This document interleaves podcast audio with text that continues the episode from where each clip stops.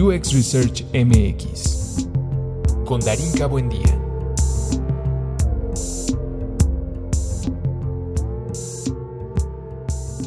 La cosa aquí es, eh, para mí es una sesión muy interesante, muy eh, significativa, ya que eh, una de las cosas por las cuales quería hablar frente a un micrófono y platicar con alguien que a lo largo de mi corta o mediana carrera en singular, para mí fue un pilar muy importante, no solo en el aprendizaje, sino en la ejecución del día a día eh, tiene que ver con, con, el cómo nos estamos acercando y cómo estamos haciendo eh, este tipo de, sinergias. Y por tal motivo, en esta ya renovada y primera temporada de UX Research MX, eh, una de las ideas que yo tenía para poder platicar aquí era no nada más dedicarme al research per se, sino eh, acercarme a otro tipo de, disciplinas, ¿no? Y una de ellas para mí, que es fundamental de todo esto que estamos haciendo en, UX, pues es Scrum y es Agile. Entonces, em, por eso quise invitar a un gran colega, un gran amigo y sobre todo una persona que sabe del tema, conoce y lo defiende a capa de espada. Eh, y por tal motivo he decidido traer a Lalo Soto. él es Scrum Master. Em, también es eh, un gran amigo, un gran mentor y ya ha tenido varias, varias historias que compartir. Y pues nada, sin, más preámbulo, eh, quisiera que, que Lalo te presentes y nos platiques un poquito sobre ti. Así que, bienvenido. Ok, bueno, pues ya después de toda la introducción tan magnífica que me diste, eh, debo de decir también que ha sido una gran alegría y una gran bendición ahora que está de moda este término, eh, encontrarme con gente talentosa como tú. Eh, también aprendí demasiado de ti, en donde forjamos una relación, eh, si bien para un objetivo profesional, creo que dio un salto más allá de poder buscar un objetivo profesional, sino que hubo mucha empatía y creo que eso es clave para poder hacer esos lazos de colaboración y esos lazos de, amistad. Entonces, gracias por la intro. Pues como ya lo dijiste, soy Eduardo Soto. Eh, sí, soy Scrum Master, me apasiona mucho mi trabajo. Eh, si tendría que, siempre digo lo mismo, cuando me presento tengo cuatro pasiones. Eh, la primera de ellas es mi familia, la segunda es eh, mi trabajo, la tercera es el deporte y la cuarta es aprender todos los días algo nuevo. Entonces, este, pues nada, también llevo un breve o mediano recorrido en este mundo del agilismo, pasando por diversos proyectos, e incluso ya ahora puedo decir por diversas empresas, y en cada una de ellas pues te vas topando diferentes retos. Muy importantes retos, Lalo, ¿no? Eh, me gustaría que, eh, sé que hay mucha gente que nos va a preguntar, ¿no? Cosas como, ¿qué es agilismo? ¿Qué es Scrum? ¿Qué hace un Scrum Master? Eh, yo puedo hablar brevemente de, lo que vi en, en, en, este periodo de tiempo que tuvimos, ¿no? Obviamente por eh, hashtag temas de confidencialidad. no vamos a poder platicar de, de, nuestros clientes como, como tal, pero sí de las experiencias que nos llevamos y cómo hemos ido aprendiendo en el camino. Entonces, ya sé que si te hago esta pregunta, Lalo, me, voy a aventurar a una respuesta muy apasionada y profunda, pero eh, ¿qué, ¿qué, es agilismo, Lalo? ¿Y qué, hace un Scrum Master? Platícanos un poquito. Ok, mira, bueno, para entender el agilismo, yo siempre parto del ejemplo en el que divide y vencerás, ¿no? Me gusta partir el tema de agilismo, el tema de agile y el tema de ser ágil. En donde para llegar a entender los tres términos, yo siempre digo que el tema de agile hoy en día en un ámbito profesional es un mindset, ¿no? Es una filosofía que te ayuda a alimentarla con diversos marcos de trabajo, como puede ser uno de ellos, como mencionas, Scrum. El agilismo es, una vez más, ese, ese universo de temáticas que te, que te provee el agilismo para poder aprender nuevas, nuevas metodologías, nuevos frameworks y puedas ir alimentando ese mindset a través de la experiencia y obviamente de, la, de la adquisición de conocimientos. Y ágil para mí es algo intrínseco en el ser humano. Eh, es decir, creo que nadie nos enseña a ser ágiles, ¿no? es como decir soy rápido, este, no sé, soy lento, ¿no? Entonces, para mí es algo muy ambiguo, pero son de las ambigüedades que el ser humano trae intrínsecas en su ser. Lo único que pasa es que, como todos, eh, potenciar esa característica, pues no es tan fácil, o para algunos les es más sencillo que para otros. ¿no? Entonces, para mí es esa parte, eh, esas tres partes forman eh, ese concepto porque me preguntabas qué entender por agilismo, hay que entenderlo en estos tres pilares. Y cayendo en el tema de qué hace un Scrum Master, pues básicamente para Scrum, yéndome al by the book, es un framework complejo para resolver proyectos en ambientes complejos, ¿no? Sin embargo, eh, siempre he creído fielmente en el que no solamente complejos, ¿no? A veces sí te ayuda eh, mucho a poder tener un mejor orden y justo a veces también el, no entenderlo y el no saberlo llevar puede que la complejidad, lejos de disminuirla, pues se desborde, ¿no? Un Scrum Master que hace en su día a día, eh, él tiene que facilitar, él tiene que facilitarle el camino a sus colegas, a sus colaboradores, a su equipo.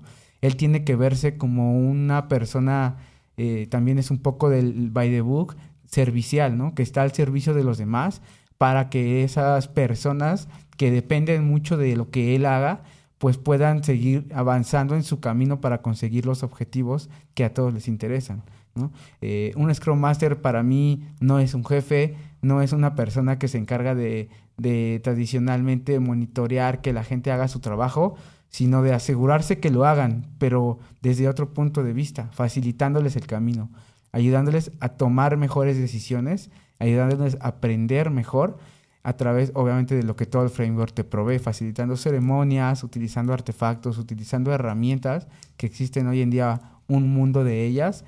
Y algo muy importante que hace un Scrum Master, eh, desde mi percepción, eh, te ayuda a vivirlo, te ayuda a hacer otra vez un término by the book, a ser empírico, a, a vivir el método empírico en el que se basa Scrum. Entonces, al ser empirismo, él se tiene que atrever a orillar a la gente a vivir el framework ejecutándolo y no solo compartiéndole, digamos, teoría, terminología, etcétera, sino viviéndolo, ¿no? Que es un poco de lo que decías al inicio. Eh, pudimos vivir eh, esa parte en el acompañamiento en un reto, en uno de nuestros proyectos, y a través de eso, pues eh, uno es cuando de verdad te das cuenta del potencial del framework.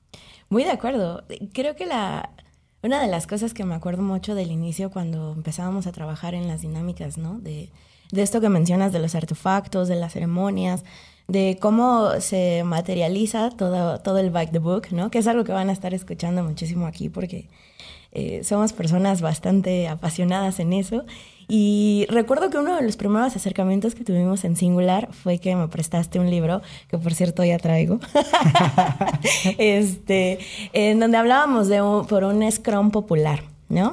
Eh, digo, me gustaría más adelante que nos clavemos un poquito de eso, porque creo que eh, parte de la, de la necesidad que tienen las personas que nos escuchan es no solo tener este tipo de referencias sobre bibliografías o sobre material o conocimiento, sino también la experiencia que nos llevamos, ¿no? Porque pasa luego que vamos a eventos, a comunidades, a sitios que no, probablemente vamos con la curiosidad, porque a veces no nos sentimos del todo preparados y pasa que no, no tenemos esa, esa sensibilidad frente a algo que en teoría nos tendría que dar como, como una perspectiva un poco más clara, ¿no? De, de cuál es esa ejecución.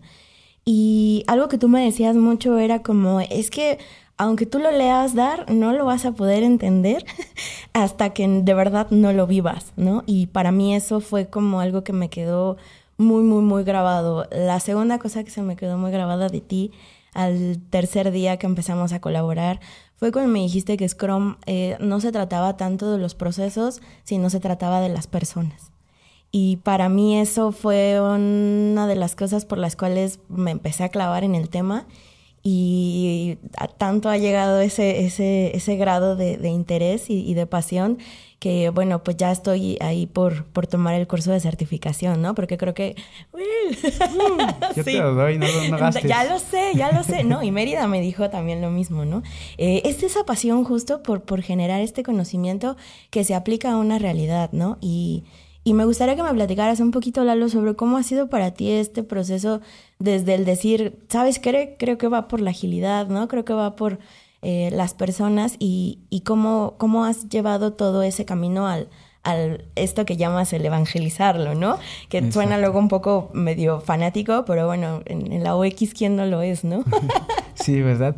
Eh, mira, justo como lo mencionas, el, el, el tema evangelizarlo es, eh, voy a partir mucho de la apertura de nuestra charla, ¿no? Es entender que eh, está basado mucho en Agile, ¿no? El framework como Scrum. Entonces tienes que ayudar a la gente a potenciar esa parte, ¿no? Tú no les vas a enseñar cómo ser ágiles. Insisto, eso es algo que las personas vienen desde que nacemos, todos tenemos nuestro nivel de agilidad y cada quien decide cómo potenciarlo, nuestro nivel de apertura para poder conversar con personas, nuestro nivel de, de movilidad para hacer ejercicio, nuestro nivel de entendimiento, ¿no? Eso también es una característica de las personas y es por eso que digo que es muy de las personas. ¿no? en esta onda y época de los términos de transformaciones. Ya sabemos que el transformar una, una, un entendimiento o una forma de poder tú conseguir resultados a través de que las personas se sientan eh, acompañadas y facilitadas en su camino es muy importante, ¿no? Eh, para mí hablar de de Scrum, pues siempre es como un tema en el que siempre digo, es que hoy, aprendí algo nuevo, ¿no? A pesar de que yo podría decirte, tengo de, dos certificaciones y ya, ¿no? Justo en el libro que comentabas hace un momento, en el Tobias Mayer, en, la, en el intro comenta que si él pudiera renunciaría a todas sus, a todas sus certificaciones, ¿no? Porque se da cuenta que es más de las personas, se da cuenta que es más de vivirlo y de sentirlo y de aplicarlo y de evangelizarlo. Eh, tan es así que en el tema de evangelizarlo tenemos que entender que es un proceso, ¿no? Y que como tal está basado, decíamos, en el tema Agile, en el tema filosofía de pensamiento Agile, en el tema agilismo, diferentes marcos de trabajo, tienes que entender que debes de ir por un camino eh, lento, podría decirse, pero... Pero ¿cómo? sí debe ser ágil. Exacto, es que es, que es, lo, que, es lo que siempre digo, ¿no? El, el, y está muchísimo, muy confundido hoy en día. El, hay una empresa que lleva 80 años trabajando con sus procesos lineales, lineales de, sabes, su típico plan de trabajo a largo plazo y invierten mucho dinero y dicen, no, pues es que piensan que al convertirse en una parte ágil ya van a ir más rápido. Y eso es muy importante entenderlo no significa ir más rápido, significa tener valor más rápido, eh, aprender más rápido. Para mí yo lo defino solamente en, obtener valor, porque para mí obtener valor puede ser un aprendizaje o puede ser una ganancia de a lo mejor hablando del desarrollo de algún producto, ¿no? Al final del día, si lo ves desde un mindset, desde una filosofía, pues estás ganando, ¿no? En una semana pudiste lanzar cierta prueba, aprender rápido y volver a mejorarlo, ¿no? Eso es Agile, ¿no? No es saco un proyecto mucho más rápido. Creo que, y eso que hablábamos al inicio de la del agilismo, ¿no? De, pero yo lo quiero ahora, ¿no? Para eso te contraté. Eh, como Scrum Master tendrías que poder, poder entregar resultados rápidos, ¿no? Y uno de los principios también del, del mira, ya hablo como, como ustedes, Scrum Masters, pero uno de los principios justo del agilismo es eh, el primero entregar esta transparencia y esta capacidad de entender que cualquier cosa que podamos hacer en un proyecto o en un desarrollo, eh, siempre vamos a tener la visibilidad de en dónde estamos parados y hacia dónde vamos, ¿no? Eh, me gustaría que platicáramos un poquito en tu experiencia cómo fue eh, haber trabajado, por ejemplo, este nuevo marco que tú ya me habías comentado que no habías tocado previamente, que era el, research, ¿no? Creo que es una de las cosas que me gustaría como que empezáramos a desmenuzar un poquito, sobre todo porque para ti fue algo nuevo, como para mí lo fue ya trabajar en una metodología de Scrum. ¿Y qué valor le das ahora que ya lo conoces? Y, y digo, en varias ocasiones platicábamos al respecto y te aventaste inclusive a ejecutar un par de pruebas de usabilidad y de hacer un par de, de, cosas pues que ya están como más orientadas a la parte de investigación, ¿no? Entonces, ¿cómo fue ese cambio para ti? ¿Qué, ¿Cómo lo recibiste? ¿Qué, ¿Qué, pasó ahí, Lalo? Híjole, pues para mí fue como música para mis oídos. Ah, qué bello. Te voy a decir por qué, porque eh, eh, hablábamos de actores y de artefactos, ¿no? En Scrum. Y hay un actor eh, muy importante que se llama Product Owner, ¿no? El dueño del producto o el dueño del proyecto. Entonces, eh, muchas veces en mi experiencia yo, yo me he enfrentado con que ese es el, dolor de poder adoptar Scrum, ¿no? Porque el Scrum Master no solo tiene que acompañar a, un equipo, digamos, ejecutor, sino a, un, a una persona definitoria, ¿no? Y cuando yo eh, te conocí y, como te lo comenté en ese, en ese momento, yo ya lo había vivido, pero no, no a ese nivel de profundidad, ¿no? Eh, había tenido la, la oportunidad de hacer research, pero muy por encima, y me di cuenta, dije, claro, o sea, pues es que esto es, es la llave para que el Scrum Master ayude al PO a entender que él es el responsable de poder definir eh, el tema de necesidades, el tema de inquietudes, el tema del valor que quiere generar a través de adoptar un framework que aplicas a un proyecto, ¿no? Entonces, cuando en esta etapa de research, pues me di cuenta que sería el acompañamiento perfecto, no solo del product owner, ¿no? Al final del día puedes vivir durante todo el proceso, pero dije, mira, algo que tiene que tener un product owner es conocer a sus usuarios y a través de la investigación en research, claro, tú lo puedes aprender, tú puedes conocerlos. Algo que puede, que tiene que entender es qué experiencia de usuario tiene actualmente hoy la gente que consume mi producto o la gente que, que consume mi servicio. ¿no? Y dije, wow, pues me di cuenta que a partir de construir un Customer Journey Map, a partir de entrevistas uno a uno con la gente, a partir de definir protopersonas, a partir de todo eso, puedes empezar ahora sí a decir, yo soy un buen product owner porque conozco a mi gente, pero desde un trabajo hecho invaluable por, un, por, por el research, ¿no? No desde algo tradicional que cuántas veces no nos encontramos en las empresas, que el llevar 80 años, decía hace ratito, es yo ya conozco a mis usuarios, ¿no? Yo ya conozco a mi mercado, yo ya conozco a mi competencia y yo me pregunto, eh, ¿ya conoces a tu competencia? Puta, si todos nosotros conociéramos a nuestra competencia, ya le llevas una ventaja enorme. Y no es así. Vemos que de repente le va mejor a FEMSA y de repente le va mejor a Pepsi. O de repente entendemos que hay ciertas marcas que pues sí tienen un, un auge mucho más potente, pero aún así, si, yo, si ya conocieras ese tipo de cosas, pues irías un paso adelante. Si ya conocieras a tus usuarios, pues irías siempre un paso adelante, ¿no? Pero es algo, para mí fue maravilloso el research porque bajarme y decir, güey, tienes que irte hasta, hasta, digamos, pensando en un edificio, tienes que bajar de tu oficina con vista a la ciudad, en tu, en tu Good Garden de la Ciudad de México como Product Owner y atreverte a conocer a tus usuarios, a la gente para la que estás ofreciendo un producto.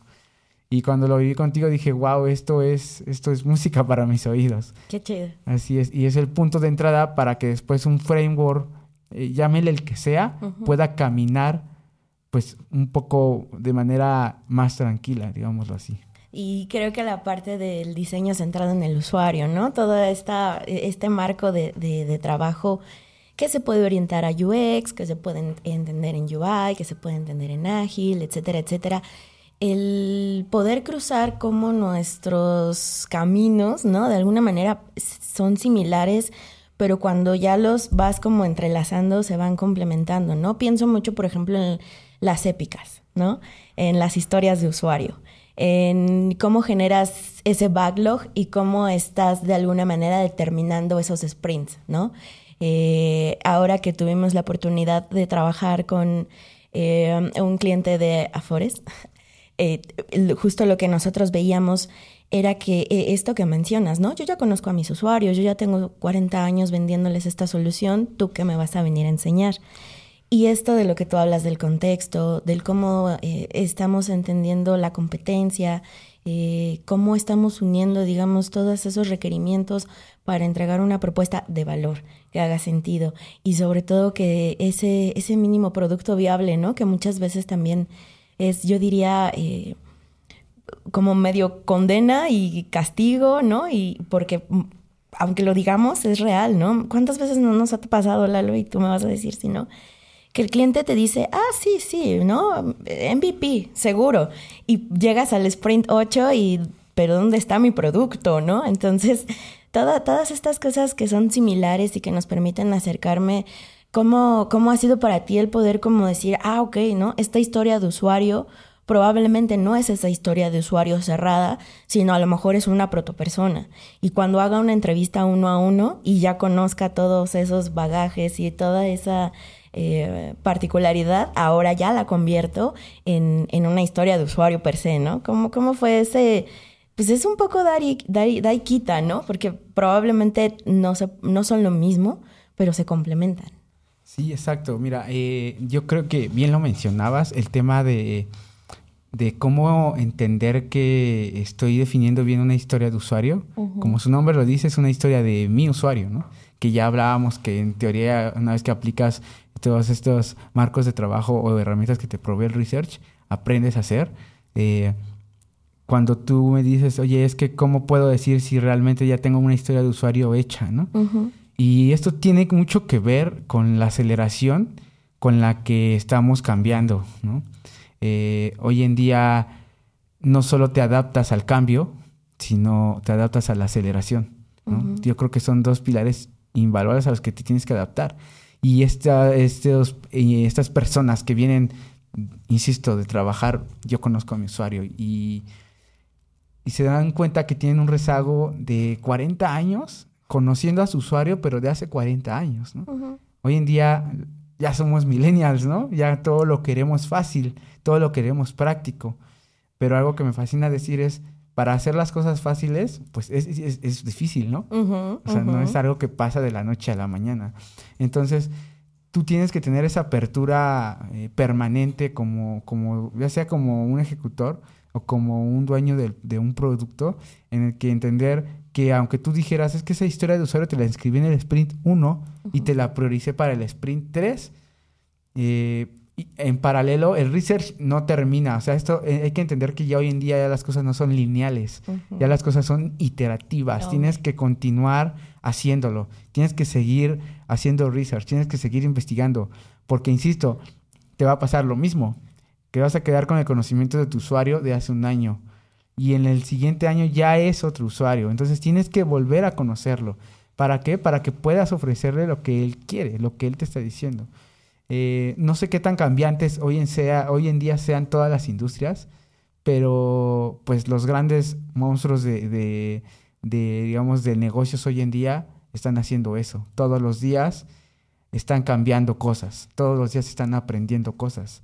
Entonces, eh, no tienes que estar cerrado a yo te definí esa historia porque probablemente incluso en una semana pueda cambiar y tengas, tienes que tener esa apertura de, ok, la tengo que cambiar, tengo que hacer una, una protopersona, tengo que sentarme porque a lo mejor esta que, que definí ya ni me está comprando, ¿no? Ya son otros los que me están comprando. Claro. Eh, en el tema de Afores, ¿no? Pues, ¿Cuántas personas, honestamente, hoy en día se interesan por tener su Afore al 100 y en la mejor empresa que te dé más rendimientos, ¿no? Entonces, si hoy en día eh, no les interesa a esas personas ese tipo de cosas y tú no te vas a escucharlos o a conocerlos, ¿cómo defines que estás consultándoles algo que les va a beneficiar a ellos y por ende te vas a crecer como negocio? De acuerdísimo. Dijiste al inicio una palabra muy interesantilla, pilla, que era la parte de eh, la transformación. Y estamos en un tren del mame llamado la transformación digital, ¿no? Así es. Eh, tuvimos la oportunidad, Lalo, de compartir una mm, conversación a manera de conferencia, eh, pues como hay algo que se intentó hacer en, en la chamba, ¿no? En la cual la idea era partir de cómo estamos ofreciendo esta transformación digital eh, mediante la ejecución de UX ágil, ¿no? Creo que ese fue un tema que tanto para ti como para Mao, que estuvo con nosotros, y, para mí era muy, muy importante de, de, explotar, no en el sentido de ese mame, ¿no? Sino de decir, a ver, ¿no? Señores y señoras, si ustedes quieren una transformación digital en sus empresas, tienen que tener bien claro que esto se trata, como ya bien lo dijiste, de procesos, de personas, pero principalmente del poder conocer hacia dónde van, ¿no? Que creo que es una de las cosas que estamos viendo actualmente, que toda la gente quiere ser, ¿no? Ágil, quiere ser digital, quiere hacerlo de manera eh, innovadora, ¿no? Y ya sabes, todas estas cosas que están surgiendo en el camino ¿Y cuáles fueron las, las preguntas que nos hicieron al final, no? Eh, tú y yo trabajamos en el mismo proyecto y para lo que platicamos cada uno desde nuestros puntos de partida, llegábamos a esa misma conclusión, ¿no? La, la transformación digital no se va a dar hasta que tú no conozcas primero para qué, hacia dónde y cuáles son las herramientas que te van a permitir generar ese intercambio, ¿no? ¿Cómo ha sido para ti esa porque, bueno, para mí ha sido como una constante en lo que va de este año, ¿no? Cliente al que voy a visitar, cliente al que voy a, levantar algún requerimiento, lo primerito que nos piden es quiero una transformación digital, ¿no? Y es como de, a ver, no, pues no es un licuado, güey, ¿no? Entonces, ¿cómo ha sido para ti ahora que pues ya estás en, del, otro lado de periférico, Lalo? sí, ya, ya me quitó agilidad ese, cambio. Eh, pero mira, este tema de transformación eh, es sinónimo de cambio, ¿no? Entonces, todo cambio es doloroso y todo cambio requiere de un inicio. Y como decía eh, al principio de la, de la charla, eh, pues ese, esa transformación, ese cambio, pues tiene que ser un proceso a veces lento, ¿no?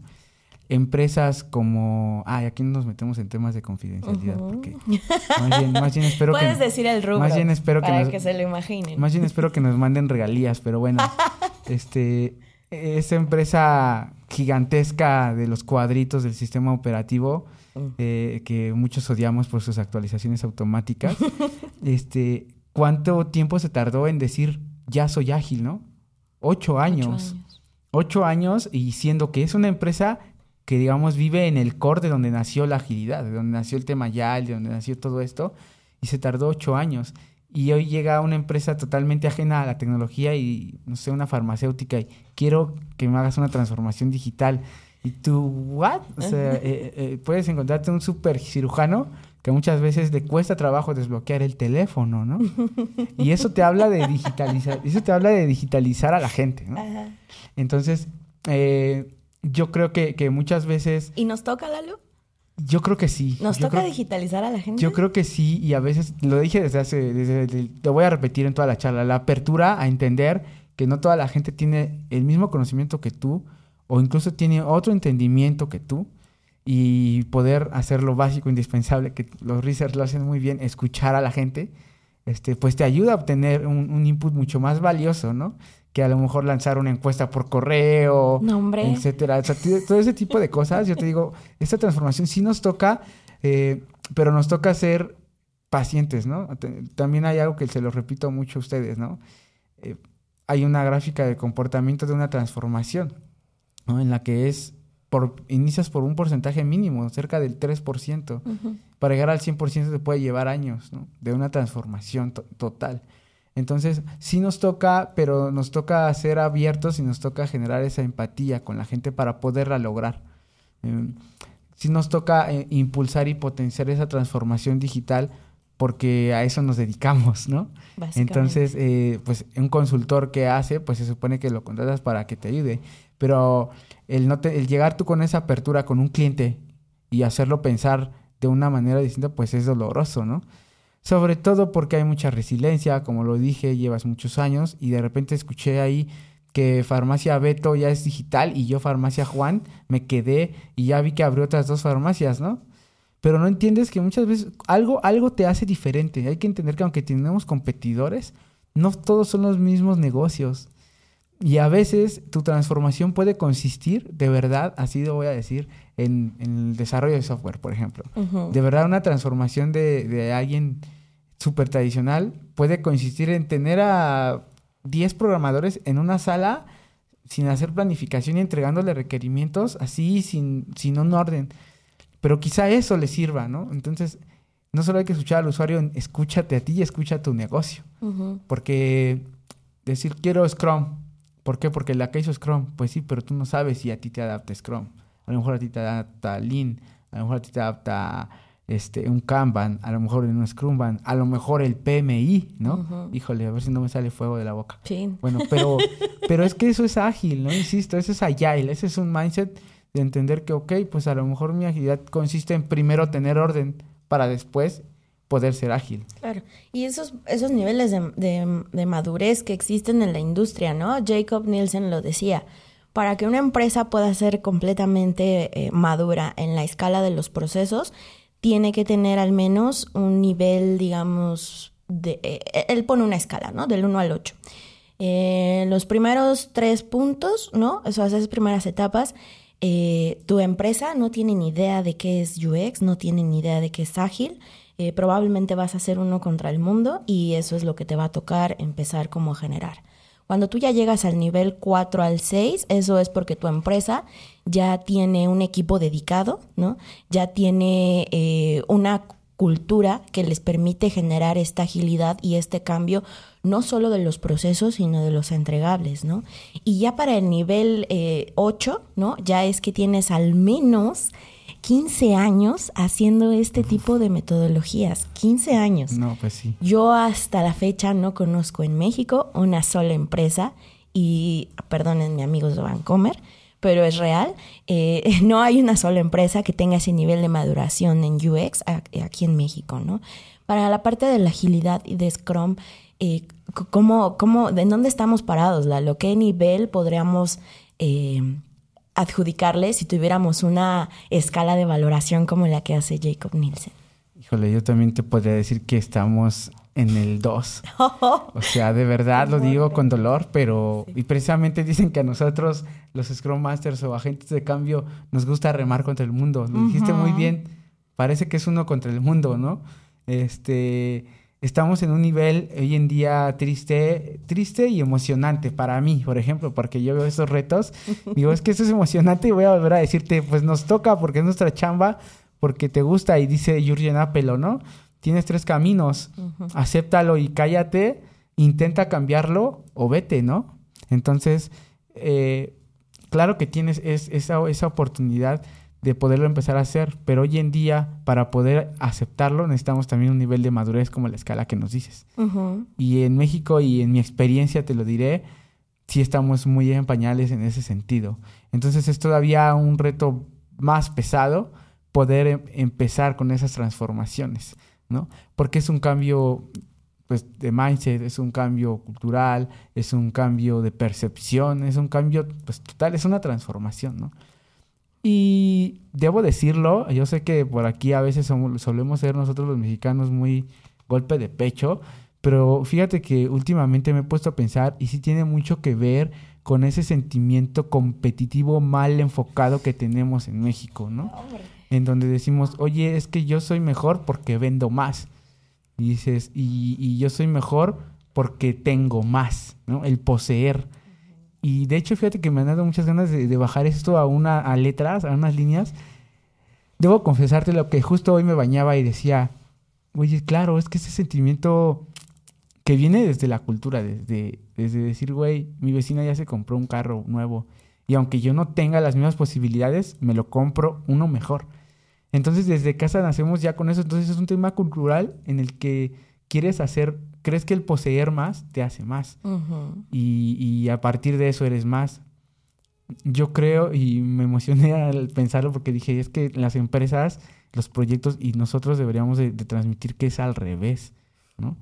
Yo creo que entre las cosas cualitativas cambien, vas a poseer más, uno resultado del otro, no al revés. Y mucha gente cree que poseyendo es más, no, sé más para poseer más, ¿no? Entonces, eh, hoy en día ah, el mexicano suele ser muy resiliente al cambio, como dijeron por ahí, cierto político que no quiero entrar en esos temas, ningún chile nos embona. Y es cierto, pero busca el que sí. Pero para ello, insisto, tienes que ser abierto a decir, esto me conviene, esto me puede ayudar a transformarme porque empata conmigo. Y a partir de eso vamos a cambiar esa escala muy baja que tenemos hoy, estoy convencido de eso, a una aceleración ágil mucho mayor. Yo, yo considero esa parte que así será el tema de la competencia, la lo que te digo. Y, eso no solo pasa en los clientes, ¿no? O sea, es eso que dices de, ¿no? Eh, hay una frase por ahí que dicen que el pasto del vecino siempre va a ser más verde, ¿no? Eh, la, idea para mí de, entender es esta preparación que tenemos nosotros como equipo, por ejemplo, ¿no? Pienso en esa competencia inclusive dentro de los equipos, ¿no? Eh, muchas veces lo como que lo denotan ante, es que es, sano, ¿no? La competencia es sana y yo diría, mm, vamos a analizar, ¿no? ¿Qué parte, ¿Qué parte de esa necesidad de probar que sabes va a beneficiar a tu equipo, ¿no?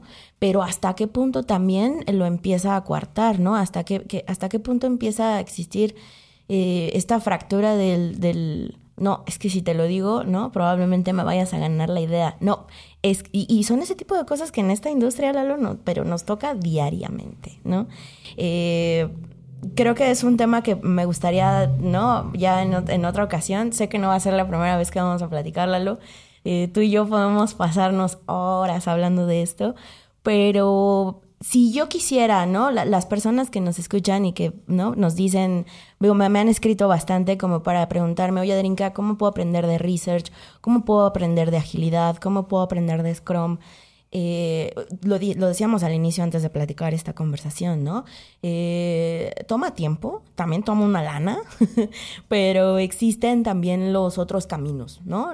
yo digo que la universidad del internet me ha dado más que muchas otras y eso tiene que ver por, por esa pasión, ¿no? Por el quiero seguir aprendiendo y me paso horas y horas y horas. ¿A dónde vamos? ¿Qué consultamos? ¿Qué leemos? ¿Qué, qué nos recomiendas como para bajar? Digo, sé que está muy cabrón llegar a ser un Lalo Soto porque además de, de esa pasión, ¿no? Y de ese conocimiento que, que tienes, Lalo, conocer a personas como tú que de verdad disfrutan su trabajo, para mí es más importante que, ya sabes, en la N cantidad de certificaciones que puedas tener, pero con una actitud de la chingada, ¿no? Que es algo con lo que nos topamos todos los días. Hay mucha gente muy, muy, muy preparada, pero justo tiene esta... Eh, como, ¿no? Medio, no sé si llamarlo avaricia o codicia o no sé qué pedo, pero es como, no, no. Si tú quieres saberlo, pues aquí está, ¿no? Y apréndelo y ¿Cómo, cómo, ¿Cómo podemos aprender de esto? ¿Cómo aprendemos a compartirlo? Porque creo que en la medida en la que compartamos y generamos este tipo de conversaciones, conocimiento y experiencia, pues la gente empieza a impulsarse a decir, ah, pues igual es por acá, ¿no? ¿Qué, cómo, ¿Cómo sería eso para ti? Ok, mira, hay un libro maravilloso que ya dije, el autor, autor hace rato es Jurgen Apelo de Cómo cambiar al mundo. Mm. Y él dice que puedes, eh, hoy en día, para ser un gran líder, él, él habla de líder, él, él, yo la verdad que me declaro fan de él porque dice que ha renunciado a todos sus trabajos por lo mismo, pero él dice que un líder debe de ser una persona que esté, como lo decía hace rato, puesta al servicio de los demás, ¿no? Y que para hacerlo tienes que lidiar con el ejemplo. Eh, muchos de los fracasos de una transformación en cualquier marco de trabajo como Scrum o, como empezar a hacer research es justo en estas actitudes de competencia en donde dice que tienes que lidiar con el ejemplo. ¿no? Tienes que lidiar con el ejemplo como no alimentando esos patrones. ¿no? Si tú desde tu actitud, y de verdad lo, él lo dice mucho en sus libros, y la verdad es que no sé si yo me estoy convenciendo mucho de él, me está evangelizando, pero de verdad creo, de verdad que lo creo, o sea, claro, tienes que lidiar con el ejemplo, y a veces las personas, y eso lo escuché en una charla en la que fui, dijeron, si las personas aprendiéramos por leer, si las personas aprendiéramos porque nos dicen, pues todo el mundo estaría súper mamado y sería súper fitness, ¿no? Porque en internet y en todos lados dice que comas cinco veces al día cierta porción, pésala y dices, güey, ¿cuántos güeyes lo hacen, no? ¿Cuántas personas lo hacemos? Tu mamá te dice, no fumes porque te va a hacer daño y los que fuman les vale eso, ¿no? Eh, desde, y eso es algo, me encanta eh, decirlo porque eso es algo que desde niños lo dicen mucho, yo lo he aprendido, ¿no? Dicen, eh, los niños aprenden de lo que ven, no de lo que les dices, ¿no? eh, perdón por el spoiler, pero ahora en Endgame... Oh, no. Hay, hay una... No, ya, cuando, salga ya, ¿no? Hay una niña, la hija de Tony Stark le dice, eh, él, lo está espiando en un, en un trabajo, ¿no? Y él logra el resultado y dice, mierda. Y la niñeta está sentada y dice, mierda. Y él la empieza a regañar, ¿no? Y él dice, no, tú no debes de decir eso.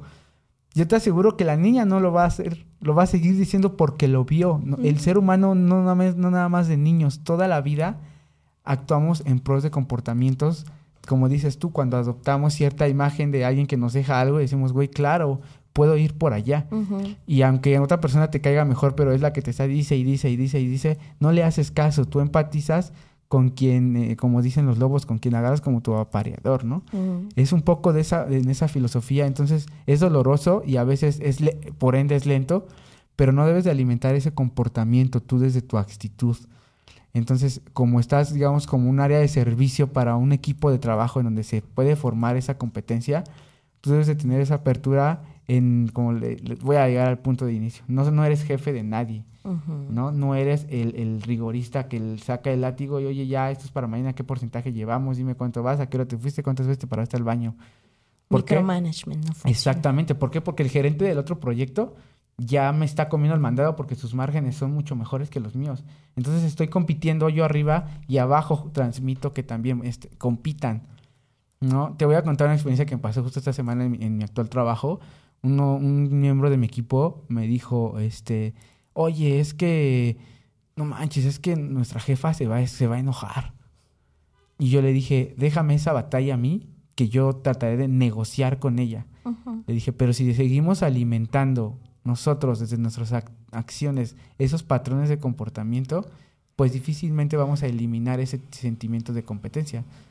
Él se me quedó viendo porque hay un, hay un sentimiento como de exceso de respeto hacia lo que llaman jefes, Pero a veces desde, desde el accionar de yo me subordino con mis actitudes, ya, ya valió, ¿no? Yo te puedo contar algo, no sé si con orgullo o me reclare anárquico, pero hoy en día en mi trabajo todo el mundo le dice jefa al jefe. Y llevan no sé cuántos años así y yo les yo tuteo a todo el mundo.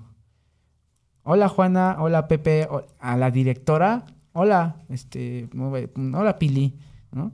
Y todos así como de, ¿what? ¿Por qué no le dice jefa? Porque no tienes que alimentar tú ese patrón. Y no significa que vas a dar menos resultados. Entonces en la competencia es igual.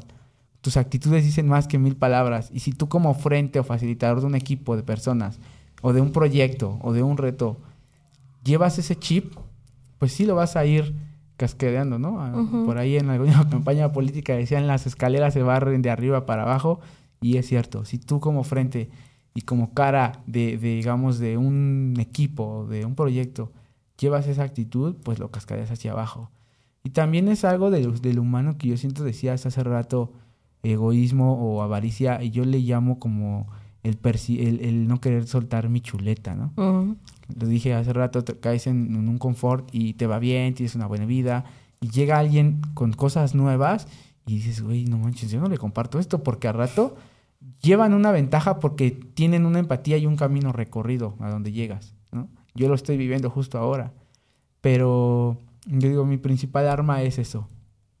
Yo, yo no voy a alimentar eso y en la medida de que eso pase, es más fácil evangelizar ese chip, ese, ese cambiar a las personas con actitudes, con acciones.